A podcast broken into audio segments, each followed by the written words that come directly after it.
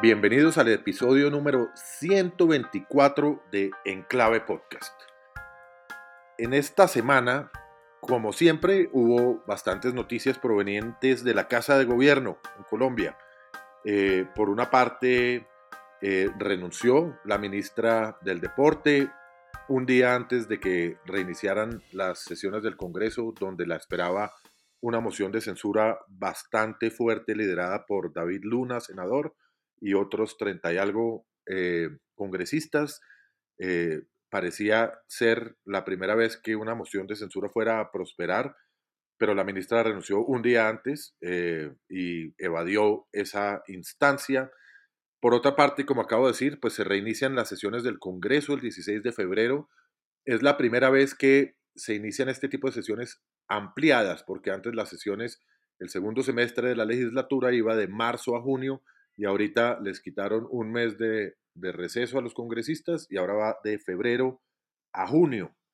Entonces eh, van a tener que trabajar un mes más. Eh, una cantidad de noticias en economía, ¿no, Paula? ¿Qué pasó? Salió esta semana el dato de crecimiento para 2023 con un cierre de 0,6, lo cual pues, está acompañado, como ya sabemos, de un dato también muy importante, que es el dato de inflación que cerró en 9,28. Muchos eh, analistas están llamando este un panorama de estanflación, no estamos en un periodo, digamos, de recesión. El último trimestre tuvo un crecimiento de 0.3, que es un crecimiento positivo, lo cual nos saca de esa definición de recesión, que son cuatro periodos eh, seguidos con eh, crecimientos negativos, pero pues es un panorama que igual es muy complejo, porque es un, un panorama en donde hay una inflación que sigue siendo alta y en la cual el crecimiento es muy bajito, el gobierno revisa su pronóstico de crecimiento para este año a 1,5, que es un crecimiento pues muy, muy modesto, eh, en medio de un contexto en donde la inversión pública, que debería ser uno de los grandes motores, no arranca, y no arranca porque, como comentamos en un episodio pasado, cometen un error monumental en el decreto de liquidación, un error que tiene que ver más con una visión ideológica del presupuesto que con la operación y la digamos, la técnica que hay detrás de, esa, de ese decreto de presupuesto, este, esta semana vuelven a expedir el decreto de liquidación de presupuesto, ya dejando las partidas listas en principio para que se pueda empezar a ejecutar muchos de los principales proyectos, entre esos las obras de 4G, el metro de Bogotá. Y termina todo este episodio con la salida de varios funcionarios del Ministerio de Hacienda, en particular con una funcionaria que lleva más de 20 años, con quien yo trabajé eh, una persona realmente de extremadas buenas calidades profesionales y una gran persona, que es Claudia Marcela Numa, que sale y deja la Dirección General de Presupuesto, que quienes hemos estado ahí, pues eso tiene el mismo rango de un viceministerio. Entonces, el panorama fiscal no pinta tan positivo em, y lamentamos mucho pues que se pierda esta capacidad técnica al interior del Ministerio de Hacienda. ¿Cuántos periodos así se necesitan para que se declare recesión técnicamente? Cuatro, cuatro, periodos seguidos. ¿Cuatro años? Cuatro, trimestres seguidos, cuatro trimestres porque los datos de crecimiento se publican trimestralmente. Tal vez el otro tema que es importante de esta semana es que pues finalmente termina el periodo del fiscal Barbosa y arranca el periodo de la fiscal eh, Marta Macera, en donde pues, no, se ha vuelto tema de conversación nacional cuando van a elegir el nuevo fiscal. Un poco acá lo que yo entiendo es que pues eh, hay un avance importante en estas decisiones dentro de la Corte y que probablemente durante este mes tendremos nuevo fiscal. Sí, y entiendo, entiendo que hay una fiscal más, una candidata a la fiscalía más opcionada que los otros, que eh, es una que es más independiente eh, que las demás, lo cual va a hacer que el presidente pues no tenga tanto control sobre la fiscalía como, como, como desea. De todas maneras, hace falta todavía reunir los votos suficientes, pero, pero entiendo también que, que pronto va a haber eh, humo blanco en, en, la Corte Suprema eh, con respecto a la fiscalía. Eh, y en el mundo, Paula, también, también las cosas siguen bastante enredadas. Por una parte, en Rusia se murió cierro comillas, Alexei Navalny, el opositor más importante que tenía Maduro, eh, perdón, el opositor más importante que tenía Putin. Putin lo ha perseguido incansablemente desde hace muchísimos años. Ha sido un tirano con, con, él, con su familia. Lo ha tratado de envenenar, lo trató de envenenar con polonio en un avión. Tuvo que ser rescatado por Alemania y curado en Alemania. Lo tenía en, en prisión, condenado a treinta y pico de años, eh, seguramente por, por cargos inventados. Eh, y ahora lo tenía desde hace unos meses en una, en una prisión eh, en Siberia, en el Círculo Polar, donde esta mañana dijeron se murió el señor Navalny, lo cual pues no deja de extrañarnos, el que se opone a Putin se muere. Ya había pasado recientemente con el jefe del grupo Wagner, ese que, se le, que lo retó en la guerra con Ucrania, o oh, sorpresa, se cayó el avión en picada eh, y se mató el jefe, el que era el gran eh, aliado en un principio y después se le volvió un problema a, Putin. Y en Venezuela, por otra parte, eh, han pasado varias cosas. Sigue la inhabilitación de María Corina Machado, sigue la comunidad mundial indignada por ese tema, porque la candidata más opcionada para vencer al presidente Maduro en unas eventuales elecciones eh, ha sido igual descalificada, así parecido a lo que le hicieron antes de asesinarlo a Navalny, que fue eh, enjuiciarlo, eh, crearle una imposibilidad de competir, etcétera, una imposibilidad de que la gente que hubiera querido votar y ejercer su derecho a elegir su gobernante con respecto a Navalny lo pudiera hacer. sigue además los incidentes de de descaro del régimen de Maduro porque encarceló hace unos días a Rocío San Miguel. Rocío San Miguel ha sido una activista de muchísimos años, yo la conocí cuando vivía en Venezuela, una persona supremamente bien formada, bien informada, eh, activista en temas de, de, derechos humanos, activista muy conocedora del tema de seguridad y que era una eh, por supuesto, un dolor de cabeza y una crítica permanente del gobierno eh, de Maduro, pues saliendo de vacaciones la agarraron en el aeropuerto de Caracas, a ella, a su hija y, dato curioso, a sus dos exparejas. Eh, yo todavía no estoy preparado para viajar con mis dos exparejas, pero los, los encarcelaron a unos, liberaron a otros y los acusan de un típico de Maduro plan de magnicidio y se llevaron, terminaron diciendo después, porque estuvo mucho tiempo desaparecida sin que se tuviera noticias de dónde estaba Rocío, se la llevaron para la cárcel del helicoide. El helicoide es la cárcel de la policía política venezolana, el SEBIN, donde eh, se llevan a todos los opositores o a las personas que el gobierno quiere eh, quitarse del camino. Es una cárcel de represión, es una cárcel de tortura, es una cárcel donde las fórmulas de juicio no existen, ¿no? Allá la gente que va casi que se desaparece y es un infierno. Y Paula, para hablar de ese infierno, tenemos un invitado súper especial el día de hoy.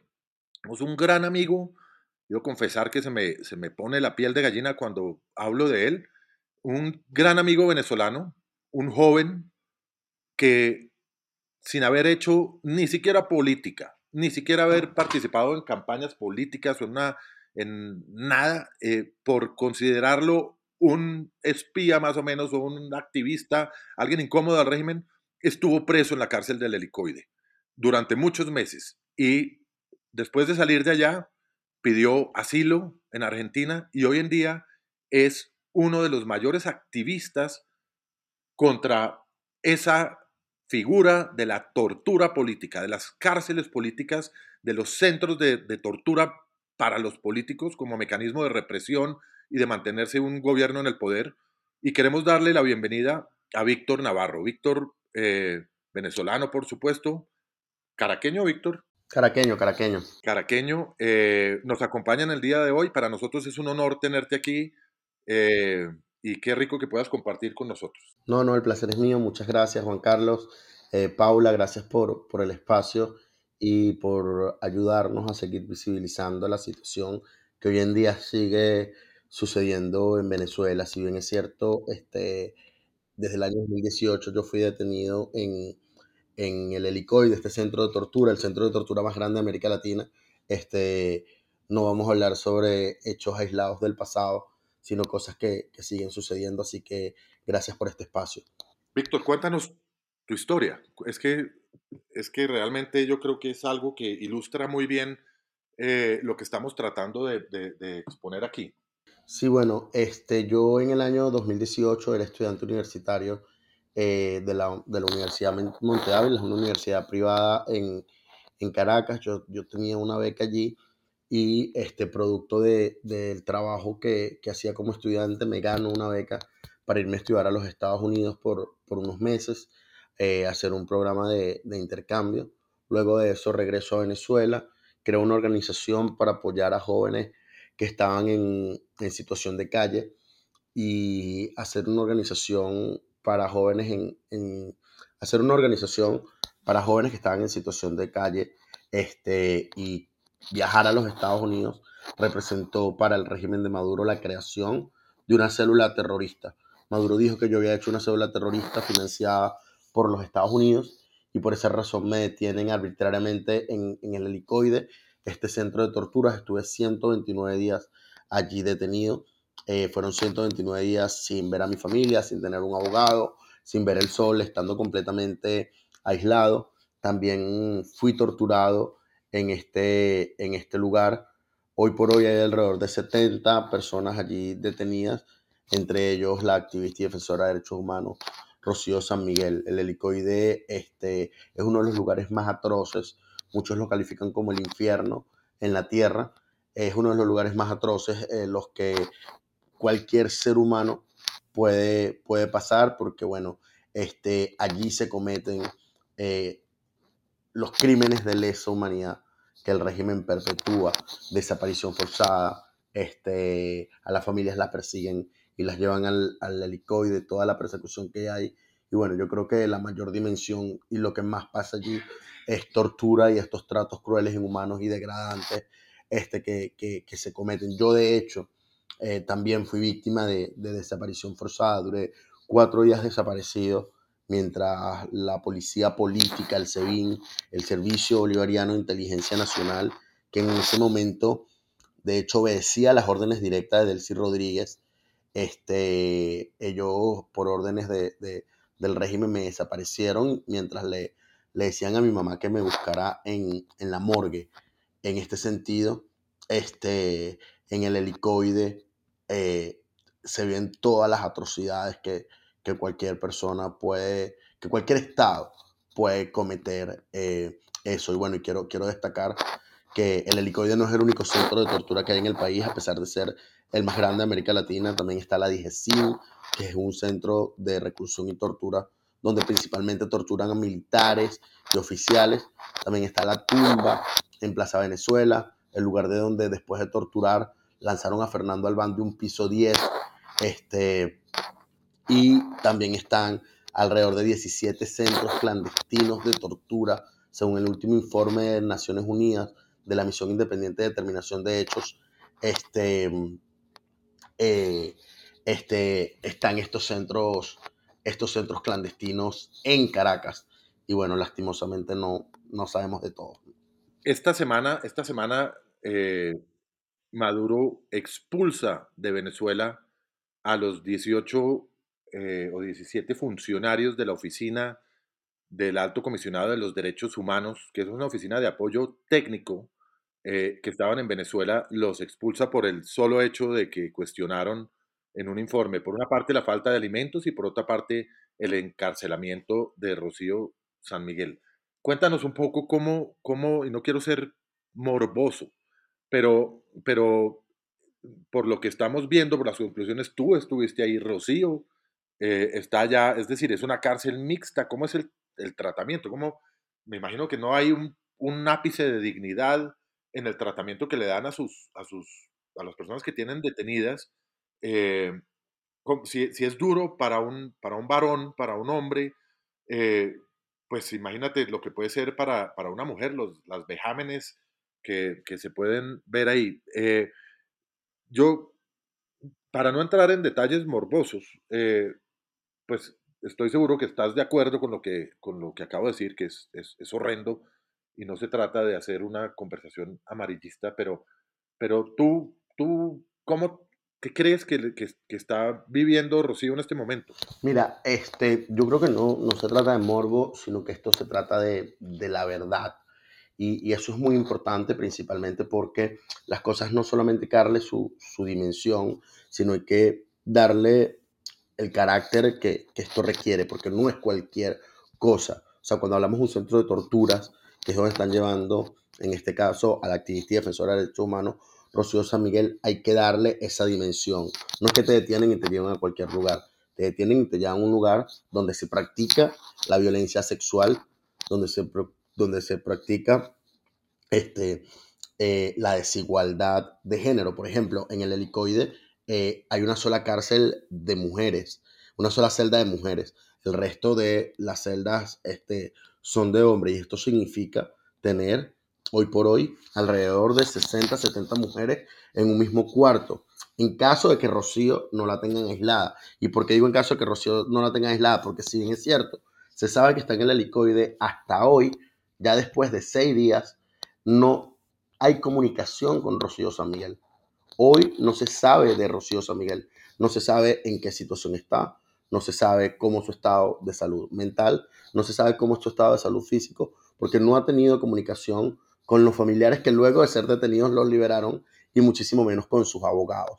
Entonces, no sabemos el estatus en el que está ella, pero sí sabemos que está en un lugar donde se practica la tortura. Yo recuerdo cuando estaba allí, por ejemplo, los sonidos de mujeres pidiendo auxilio porque las estaban siendo violadas. Una mujer siendo violada por dos o tres oficiales. Eso yo lo viví, eso a mí nadie me lo, me lo, me lo contó y, y tampoco se trata del amarillismo, se trata de el lugar donde, donde está ella. En efecto, esperamos que ya no sufra ningún tipo de tortura y entendemos que cuando los perfiles son muy altos, el costo político para el régimen es muchísimo más alto y posiblemente por ello este, eh, ella esperamos que no esté siendo víctima de tortura física directa. Sin embargo, estos son el tipo de cosas que, que pasan aquí. Imagínate cómo, cómo es el sistema de salubridad para una cantidad inmensa de mujeres en un solo lugar.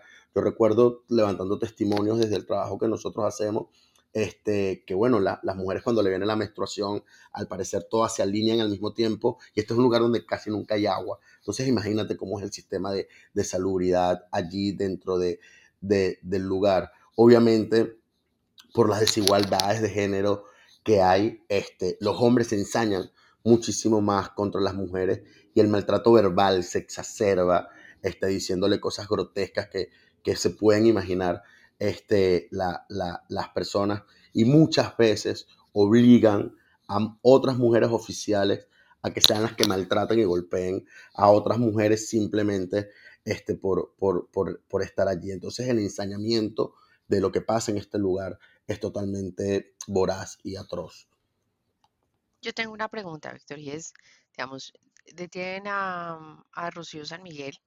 En paralelo, está una misión especial de Naciones Unidas para los temas de seguridad alimentaria que termina dando su informe en donde dice acá el tema de seguridad alimentaria está lejos de superarse, hay una condición muy grave para poblaciones vulnerables y entre esas poblaciones vulnerables están en especial los niños y las mujeres.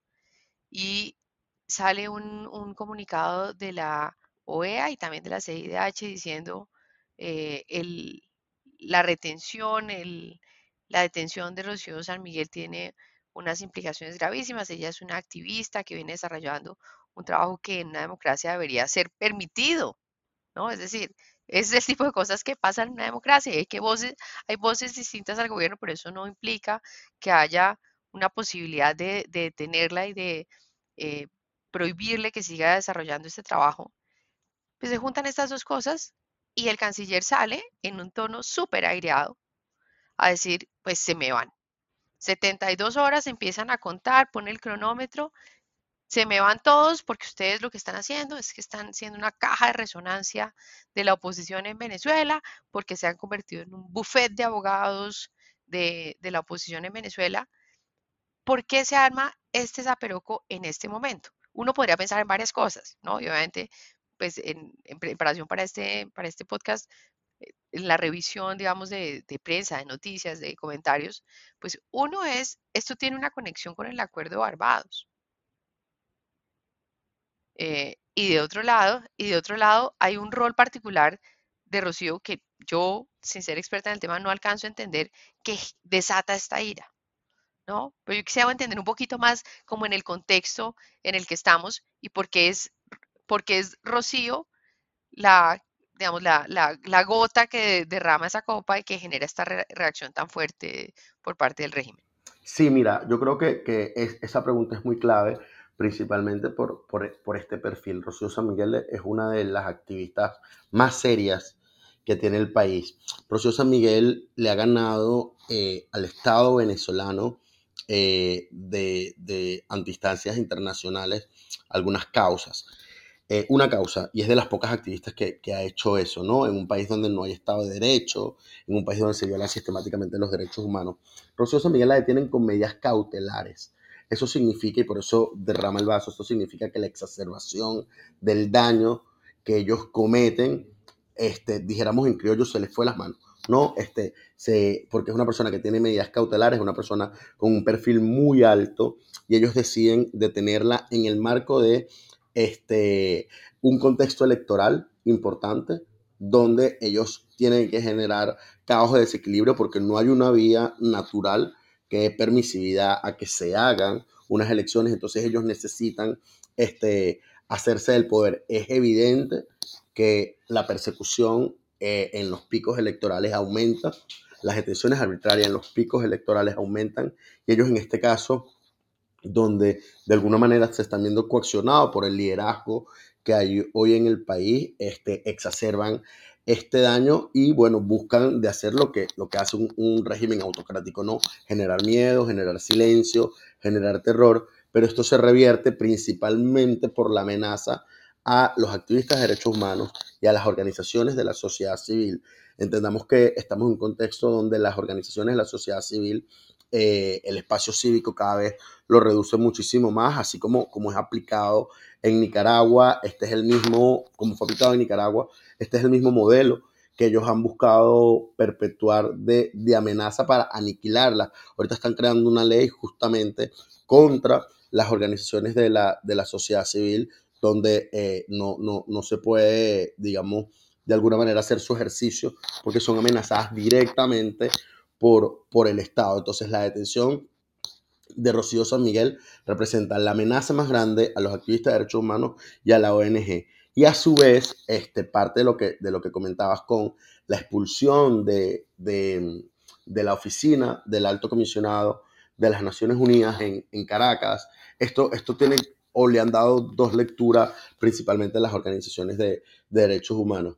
Uno es generar muchísimo más miedo porque cada vez que eh, existía alguna posibilidad de detención arbitraria, cada vez que se cometía una violación de derechos humanos, los activistas defensores de derechos humanos acudían a este lugar y con el caso de Rocío San Miguel, la, la oficina desde Ginebra decide pronunciarse por lo visible que es la, la, la, la atrocidad que, que, se está cometiendo. O sea, Rocío duró demasiadas horas desaparecida, se le aplicó desaparición forzada, siendo esto un crimen de lesa humanidad y fue evidente. De hecho, el caso de Rocío lo, lo publica el fiscal general a través de su cuenta en ex, ni siquiera el Tribunal Supremo de, de Justicia o el Ministerio de Interior y Justicia, lo publica él personalmente por su cuenta de ex diciendo que tienen a Rocío. Entonces, la arbitrariedad es tal que la oficina se ve en la obligación, porque no lo había hecho antes y algo que hay que decir, este, de, de, manifestarse. Y a su vez, con respecto al acuerdo de Barbados y con, y con respecto, eh, es parte del acuerdo de Barbados porque se pedía que la oficina se mantuviese y lo rompen, pero también hay algo que, que no podemos eh, desestimar y es que en el, en el memorándum de entendimiento con la Corte Penal Internacional, este, la oficina que se iba a poner en Caracas de la CPI, que se tiene que poner en el primer eh, semestre del año, dice que la documentación se va a hacer a través de la oficina del alto comisionado. Esto significa que es una forma también de aniquilar que la Corte Penal Internacional que está investigando a Maduro, el único presidente de América con una investigación abierta por la Corte Penal Internacional, se le va, le va a costar muchísimo más poder instalarse dentro de Venezuela para evaluar los posibles, que nosotros sabemos que son verdaderos, crímenes de lesa humanidad que se cometen en el país. Entonces es una forma de generar miedo, pero también aniquilar a quienes lo están investigando por las mayores atrocidades que ellos cometen.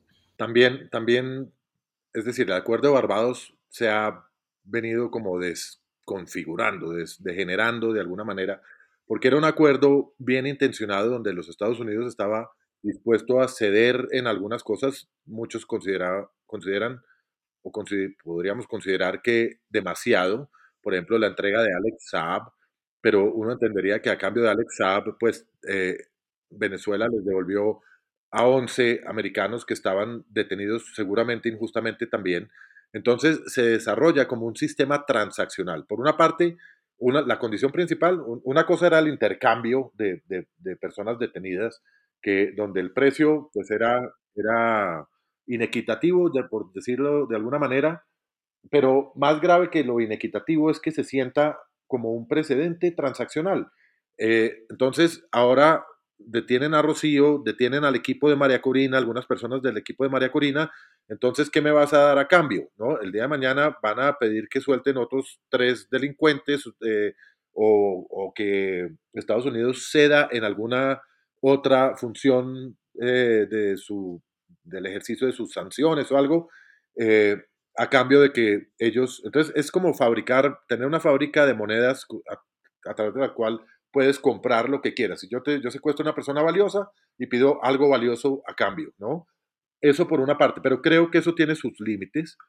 Eh, he hablado con personas en Estados Unidos que están informadas sobre el tema y aquí han pasado algunas cosas. Es decir, yo creo que la, Estados Unidos tiene un sentimiento de decepción por el acuerdo de Barbados, se sienten manoseados, se sienten que se burlaron de ellos porque una de las condiciones principales, tal vez la principal, era la posibilidad de tener unas elecciones libres y transparentes y democráticas, lo cual incluía dejar participar a los candidatos. Oiga, una pregunta, digamos, y Sale esta semana Juan González, que era, digamos, una persona clave dentro del gobierno Biden en toda la relación con el hemisferio occidental, pero en particular entiende uno que estaba muy metido y que fue como el arquitecto de todo el tema del acuerdo de Barbados, ¿no? Creo, creo que eso es una demostración de lo anterior, ¿no? De que hay una decepción y que esto no funcionó y pues finalmente esto, esto salió, pues no salió bien, ¿no? O sea, yo creo que hay, hay muchas cosas que rescatar. Hay que rescatar que se, que se abra la mesa de, negociaciones y se busquen otras alternativas. Hay que rescatar la posibilidad de salir de la lógica de las sanciones económicas, eh, pero, pero pues no, si una parte, un poco lo que uno siente es que le dieron todas las cosas por delante y la otra parte no cumplió y, ahora juega a ponerse bravo, ¿no? Se burló, se burló en la cara a bravo, bravo y medio. Entonces, ah, ustedes me hacen eso, ah, pues yo me pongo más bravo y los he hecho y tal, y acá volvemos a endurecer la posición para que en una próxima ronda de negociaciones, como usted dice, pues yo otra vez tengo una posición dura de negociación. Y falta ver entonces a qué, hasta qué punto se devuelven las cosas. Es decir, Estados Unidos tenía el levantamiento de las sanciones y las autorizaciones a, a, a Chevron, etcétera, eran temporales, mientras era como una, un token de buena fe eh, demuéstrame que, que, lo que vamos a hacer sí lo podemos hacer, entonces, claro, ellos, el régimen toma todo lo que puede ganar, pero eso lo puede perder. Yo entiendo que Estados Unidos va a volver a imponer las sanciones y todos esos beneficios que había otorgado los va a retirar. Eh, y no sé el régimen qué está pensando, en qué, en qué, en qué confía o, o si ya sacó lo que quería sacar. Eh, ah, esta semana, hay que decirlo, también, también hubo un ciudadano de Margarita que grabó con su celular a Alex Saab. Alex Y, está desaparecido. 12 horas está lo desaparecieron. A la persona que grabó desaparecido. Alex Saab haciendo compras en chanclas. Sí. Este, no, yo, yo con, con, respecto a lo que, a lo que, a lo que comentan, lo primero es, es que ¿cuál, cuál es la base en la que, en la que estamos negociando, ¿no? Y yo creo que, que es uno de los de los errores, de los errores principales, y Paula lo destacaba muy bien. ok, te doy todo al principio y luego que recibo yo a cambio. Lo primero es que hay que saber que la mesa no está equilibrada. Eso, y eso creo que es lo, lo importante en estas cuestiones de negociación. Estamos hablando de un régimen criminal contra unas personas que buscan democráticamente a través del diálogo este, salir de, de, Nicolás Maduro. Y es así, o sea, estamos hablando de narcotráfico, estamos hablando de, de, criminalidad, estamos hablando de este, relaciones con grupos terroristas, estamos hablando de Rusia, de China, la dimensión es muy, mucho más compleja de la que nosotros nos imaginamos y otras personas que pedimos a través del eh, el voto salir del régimen. Eso no es un equilibrio, eso no es equitativo. Y yo creo que eso es importante decirlo porque a veces este, el mediador asume que tenemos las posturas de la misma forma. Yo me acuerdo una vez que estaba viendo una película y una persona tenía un cambur y el otro tenía una metralleta. Esa es la, la, la, la imagen de la, de la negociación y los acuerdos. En ese sentido, por ejemplo, hablamos de las 25 personas que fueron liberadas a través del acuerdo de Barbados, pero después de eso, hoy hay 6 personas detenidas, desaparecidas. Eh, sacaron una lista de 36 personas de grupos militares que han sido detenidas. Hay otra persona que fue detenida por el simplemente, y Juan Carlos lo decía, de, este, de grabar al ESAP. Dos miembros de grupos sindicalistas han sido detenidos arbitrariamente. Tres miembros del partido de María Corina también son desaparecidos, de los cuales dos miembros fueron detenidos, eh, fueron, fueron perseguidos este, directamente y detuvieron a Roberto Abdul, que ya lo liberaron también. Pero lo que estoy hablando es que es la misma política de la puerta giratoria que siempre aplican en cada, en cada negociación meten a 5, liberan a 5 y meten a 10, meten a 12. Este, y siempre se mantiene ese pico de los 300 presos políticos. Pero lo que hay que hablar es que ha habido 16 mil desde el año 2014 en ese mismo juego, en esa misma política que, que ellos aplican. Entonces, este, nunca, va a haber una liberación seria este, eh, de parte de ellos. Tú, fuiste uno de ellos, tú fuiste encarcelado sin ninguna causa eh, y fuiste liberado, entiendo yo, por uno de esos arbitrarios del régimen cuando había una visita internacional, entonces para lavarse la cara liberó a algunas personas que tenía detenidas. No, ni siquiera fue peor, porque hubo elecciones ilegítimas donde Maduro le está exigiendo a partidos políticos que lo reconocieran como presidente para ganar credibilidad internacional. Entonces, aleatoriamente, me meten en una lista y salgo me, prohíben salir del país, dar declaraciones en medio, eh, ir a los tribunales, tengo que ir una vez al mes como que si fuera un delincuente, este, pero salgo por esa negociación política. Unos partidos de, de oposición se ven coaccionados a reconocer a Maduro por la liberación de presos políticos, así como liberan presos políticos eh, americanos para que le quiten las sanciones, así como liberan presos políticos para que reconozcan a, a, otros grupos opositores o elecciones fraudulentas. Entonces, al final del día, los presos políticos se convierten, eh, los cosifican y los convierten en una ficha de cambio para ellos a través de la tortura, la persecución, la detención arbitraria y la desaparición forzada, mantenerse en el poder. Sí, pues digamos, pero lo que tú nos estás diciendo, Víctor, es acá hay una política sistemática de, de amedrentar a la población. Es que todo el que piensa distinto puede ser preso en Venezuela.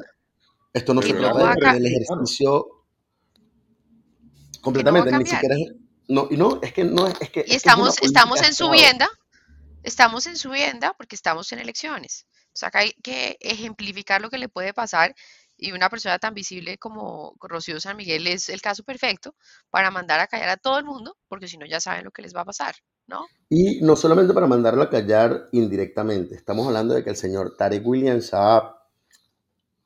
trató de mitómanos a los activistas de derechos humanos y dijo que era un crimen decir que era desaparición forzada. Hay una amenaza directa porque quien dice que es una desaparición forzada está cometiendo un crimen y de ahí el fiscal ilegítimo, cabe destacar, el fiscal Tarek William Saab puede detener o amedrentar a quien diga la verdad de lo que está pasando con Rocío San Miguel. Lo están haciendo de manera explícita, directa y por la calle del medio. Entonces, este, al final del día, eh, de, eso, de, eso es lo que se trata esta política de, Estado que ellos están aplicando.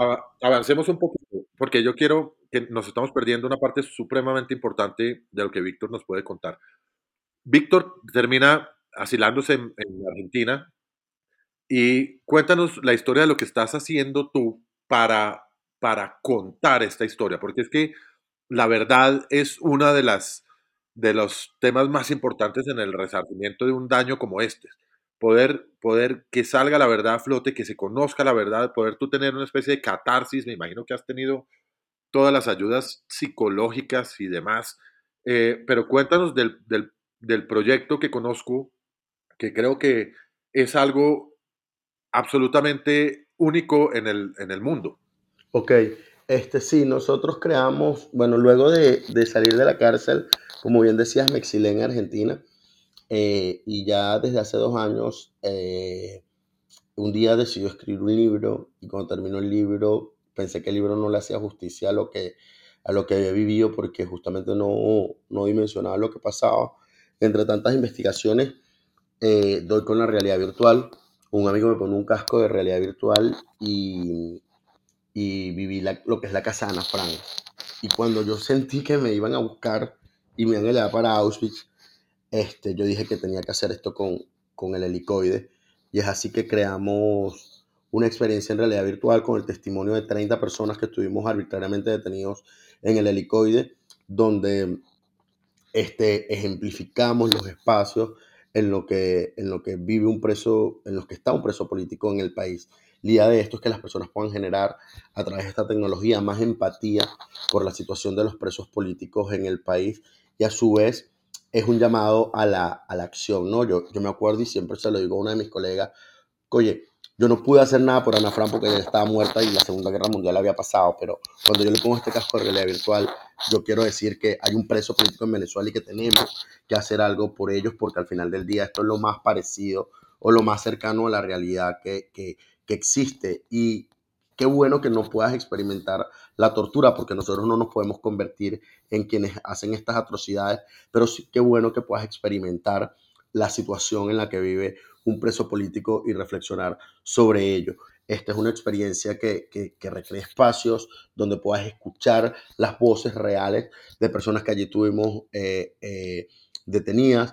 Puedes leer cartas, puedes ver métodos de tortura que, que son aplicados, pero sobre todo puedes ver cómo el gobierno convierte o transforma o genera tanto daño este, desde, desde su accionar. Estamos hablando del helicoide. Iba a ser en los años 50 el centro comercial más grande de América Latina. Era un edificio que iba a comprar Rockefeller, era un edificio donde Salvador Dalí iba a poner sus cuadros y hoy en día es el centro eh, de tortura más grande de, de, América Latina. Entonces, al final del día, esta es una experiencia en realidad virtual que recrea la realidad de, de, de un país a través de el testimonio de, de 30 personas. Con este proyecto hemos logrado eh, en un año eh, llegar alrededor de este, 20 países. En verdad hemos ido a 21 países con, con, con, este, con este proyecto, denunciando a través de universidades, espacios, eh, espacios de, eh, de, de, incidencia, como la Corte Penal Internacional, la Organización de Estados Americanos,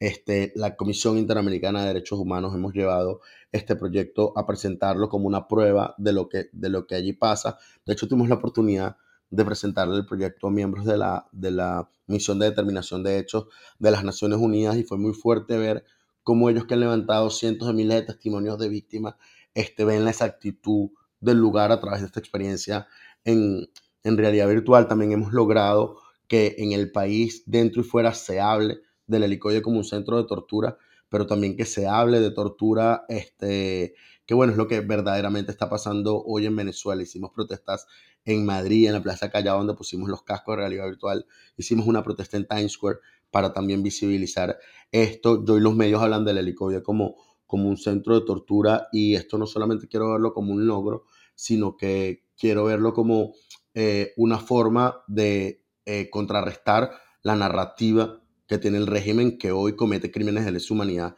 dentro del, del país. Víctor, si uno está interesado y quiere tener esa, esa vivencia, esa experiencia, ¿qué debe hacer? Yo entiendo que estás en estos días en Colombia, en esta, que es una cruzada tuya, eh, por muchas personas en Venezuela, de mostrar esta realidad y experimentarla, porque no, la experiencia es una cosa muy fuerte, es una cosa que le cambia a uno la forma en la cual se aproxima a muchos de estos temas. Si uno quiere aproximarse a esa, a esa experiencia, ¿qué debe hacer? ¿Cómo funciona? ¿O esto Cuéntanos un poquito. Sí, este, ahorita nosotros estamos trabajando la parte técnica justamente porque, bueno, el gobierno combate de todo o busca aniquilar cualquier iniciativa, entonces ahorita estamos trabajando la parte técnica para poder subirlo directamente a la plataforma de Oculus. Nosotros trabajamos con, con estos cascos de realidad virtual de, de Facebook, entonces estamos trabajando para, para hacer esta gestión. Sin embargo, a través de nuestras redes sociales, cualquier persona que tenga un casco de realidad virtual puede escribirnos y allí gestionamos la logística para que, para que esto pase. Igual a través de nuestras redes sociales, arroba realidad helicoide en Instagram, arroba reality helicoide en, en, en cuenta X. Este, nosotros estamos todo el tiempo subiendo contenido de dónde nos vamos a presentar. Este, la próxima semana, el miércoles la próxima semana, vamos a estar todo el día en la Universidad Sergio Arboleda presentando la, la experiencia, los que se quieran acercar. Allí vamos a, a estar en una conferencia de derechos humanos que, que, allí se presenta y bueno, vamos a estar eh, este año viajando también por diferentes ciudades del mundo mostrando esta, esta experiencia que justamente fue creada para gritarle al mundo que en Venezuela hay presos políticos y, y, que tenemos la misión de que los liberen a todos y cierren todos los centros de tortura. Pues, pues muchas gracias por esa tarea que haces, Víctor. Y en lo que todo lo que podamos ayudar, yo creo que nosotros, nuestros que nos escuchan este, este podcast, eh, yo creo que la divulgación es uno de los temas más importantes, independientemente de, de qué se logre hacer, si se genera una masa crítica de personas, eh, el hecho de que haya una masa crítica de personas que conocen más de esta cruda realidad eh, es, es, en sí mismo valioso.